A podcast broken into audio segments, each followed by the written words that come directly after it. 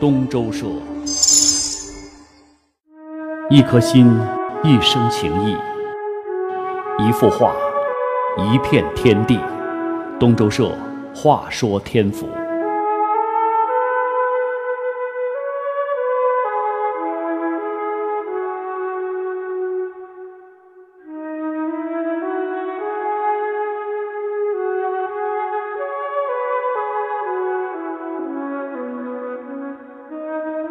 这几幅油画里面的老人呢，你看他头发花白蓬乱，拄着拐杖，点着烟，显得是气定神闲。呃，这是画家郭北平他非常熟悉的一幕场景，在一九七零年代，在西安的美协大门口，这一幕是经常出现。你看，就这位老人，但是他真实的状态却不能用气定神闲来形容。相反的，所有认识他的人都说他疯了。好在这个疯了的人哈。还是可以画画的，这一点徐渭就是最好的证明，梵高也是鲜活的例子。你看，他们都是所谓的疯子，但是他们的画画得非常好。这种状况在这位老人的身上也得到了应验。这幅作品没点神，就是老人在疯癫状态之下完成的白描作品。那在勾线完成之后，把脸部以外的地方用红色颜料全部给染了一遍，白描和红色。交融出一个神圣、庄严、恢宏的境界。这个人们眼中的疯子，用他独特的表达方式，告诉所有人，至少在他笔墨的世界当中，自己从来没有疯过。这位老人叫石鲁。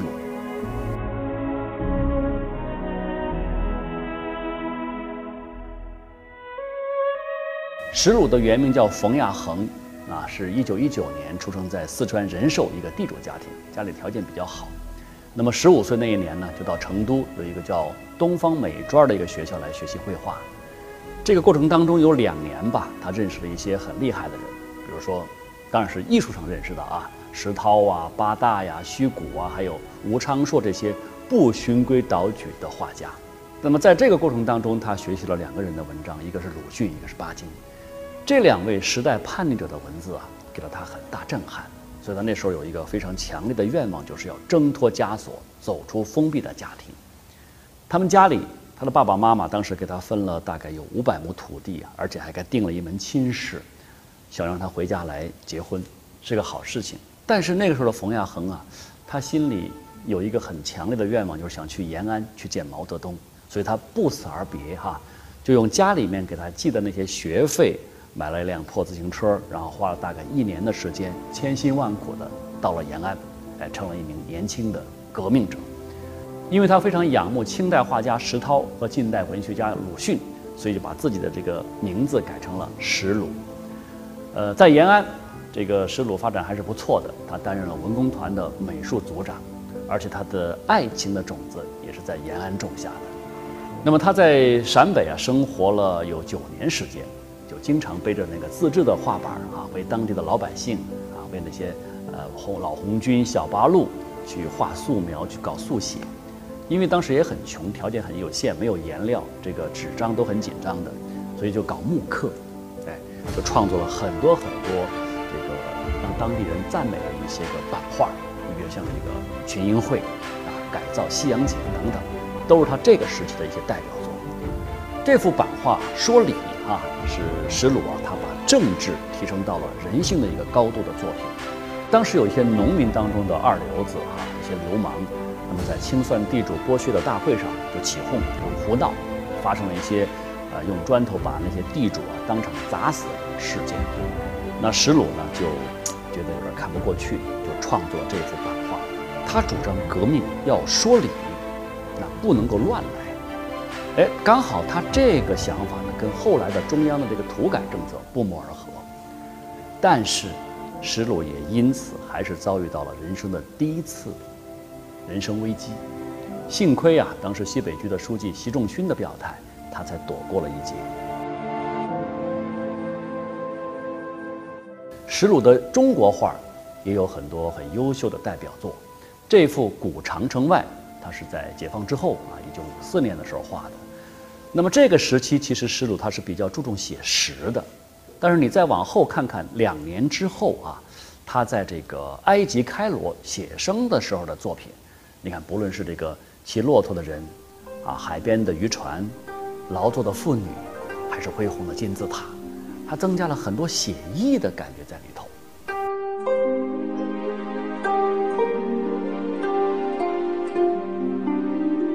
尤其是这幅画，同样是牧羊啊，那么在内容上，跟古长城外也很相似，但是你从人物的表现手法，包括羊群的处理方式上来看。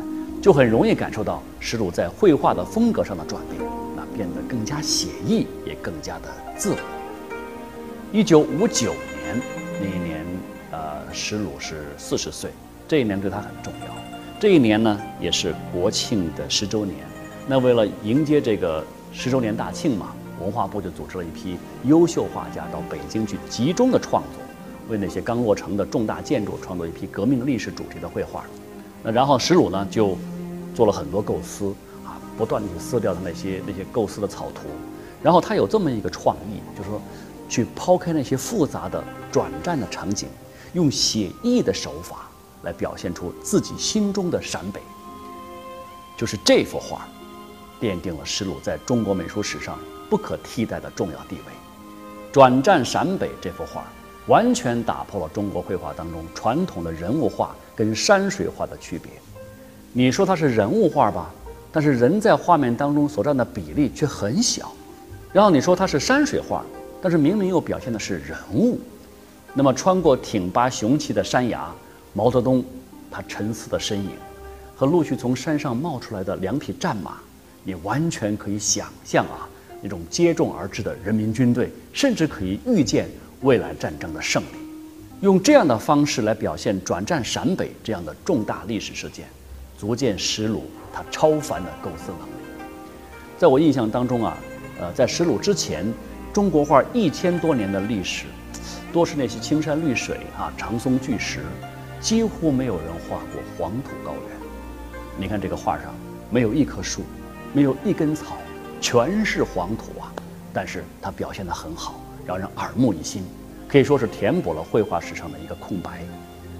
那么在转战陕北之后啊，石鲁又创作了国画《沿河印马》《云横秦岭》，这也是两幅气势雄伟、震撼人心的杰作。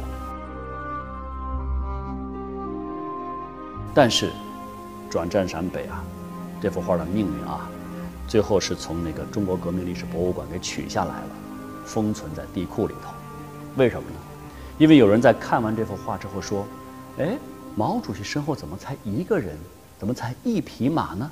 还站在悬崖边上，这不是悬崖勒马吗？好，这个石鲁啊，就因为这个事儿，受到严厉的批评。日后他挨批斗，这也是重要的罪状。同时，这个美术界有人就闻风而动啊，连续发表各种文章，就批评石鲁，说他的画风是野怪乱黑。石鲁这个人呢？从来都是这骨子里有一种反叛精神，他不是一直很崇尚这个鲁迅嘛，对吧？所以他就写了首打油诗来反驳。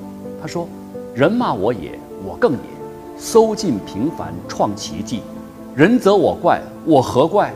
不屑为奴，偏自裁。人为我乱，不为乱；无法之法，法更严。人笑我黑，不太黑，黑到惊心动魂魄。”哈而且施鲁还拿他的偶像鲁迅的精神来激励自己，说：“走自己的路，随你们去说。”当然，这首诗哈，这个打油诗，它最后两句是我非常喜欢的：“生活为我出心意，我为生活传精神。”我觉得石鲁的创作态度啊，全部都浓缩在了这两句话里面。所以，直到今天，这都是在画坛广为流传的名言。呃，我们说天才。基本上是属于那种很有个性的人，而且也非常有灵气。可是亚里士多德也说过，没有一个天才不带点疯狂。在那个特殊的年代，那个特殊的状态当中，转战陕北，成了他命运的一个转折点。从此，无尽的那种苦难折磨着这位艺术家。他被折磨的是精神分裂啊，身体也受到严重摧残。那么他不堪忍受的时候，就曾经从陕西啊逃跑回四川，走到广元那个地方，就在山野里面流浪，就靠偷吃农民的一些红薯啊、玉米来生活。这个事情呢，我还有点印象，因为当时我也在那个区域生活，就听大人们讲啊，说当时啊，当地的一些农民就把他抓住的时候，还以为他是国民党空投的特务呢，就交给了公安机关处理。之后呢，就把他押回到陕西，继续批斗，还专门组织了一个什么叫石鲁黑画展，让陕西几十位大学的各门类的教授研究石鲁的画为什么反动，有多反动等等。就在这个阶段，甚至还有人鼓动说：“啊，这个石鲁太坏了，得把他枪毙才好。”亏得呀哈，朋友的奔走，医院的证明，最后证明石鲁确实是疯了，才没有执行枪决。那这幅画哈，这个是我的朋友曾经收藏过的，呃，我不太清楚是什么时候画的，这上面也没有题跋，是后人呢给这幅画安了个名字叫《金瓜送秋风》。一九八八年一月，啊，那时候这个石鲁都已经不在人世了。启功先生在这幅画上留下了他对这幅画的一个理解：“罗之横遭未有涯，逢君晚遇尽堪嗟。画成不敢留题字，笔下金瓜是苦瓜。”那我觉得，启功先生是懂石鲁的，这其实就是石鲁啊，他当时真实的处境跟心态。所以我看到这份解读之后，这心里也是一阵的酸楚。呃，晚年的石鲁，他的笔墨开始归于性情，不求风格而风格自在。他的艺术也从社会理想转向了个人精神，从积极浪漫的明朗转向了孤愤苍寂的沉雄。那么在山水画的创作上，他独创了金刚错这个笔法，境界、险峻、跳跃。就跟那个金石崩裂一样啊，可谓力聚千金呐，铮然有声。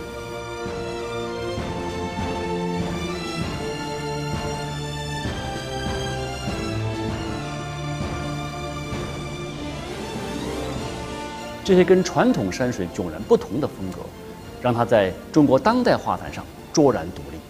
那么这一时期，施鲁开始不断的、反复的去画华山。他笔下的华山就像一位巨人一样，顶天立地，占满画面，成为了一个精神符号，大气磅礴，神韵流动，是物又是情，是形象又是思想。这一批巍峨的华山形象，把他的艺术推向了一个更高的境界。也只有石鲁可以骄傲地喊出：“华山是我，我是华山。”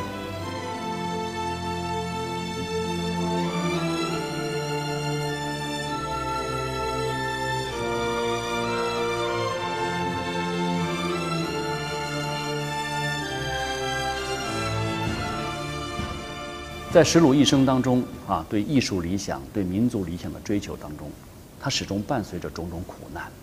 其实这也是中国社会历史上在二十世纪啊这个剧烈变迁当中一个必然过程。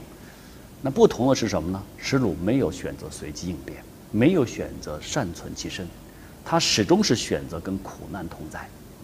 他以一生的磨砺，完成了一个理想主义殉道人的形象。文革结束以后啊，中国美协和中国美术馆联合举办了石鲁生前的第一次，也是他最后一次的个人书画展。哇，当时是好评如潮啊！可惜的是，躺在病床上的石鲁已经是精疲力尽，生命的火光正在逐渐的暗淡。一九八二年，石鲁还来不及去分享那些接踵而至的赞誉，就与世长辞了。他用一生的才华，实现了画坛继承者跟创新者的完美结合。他说：“你画好了，传下去的就是传统。”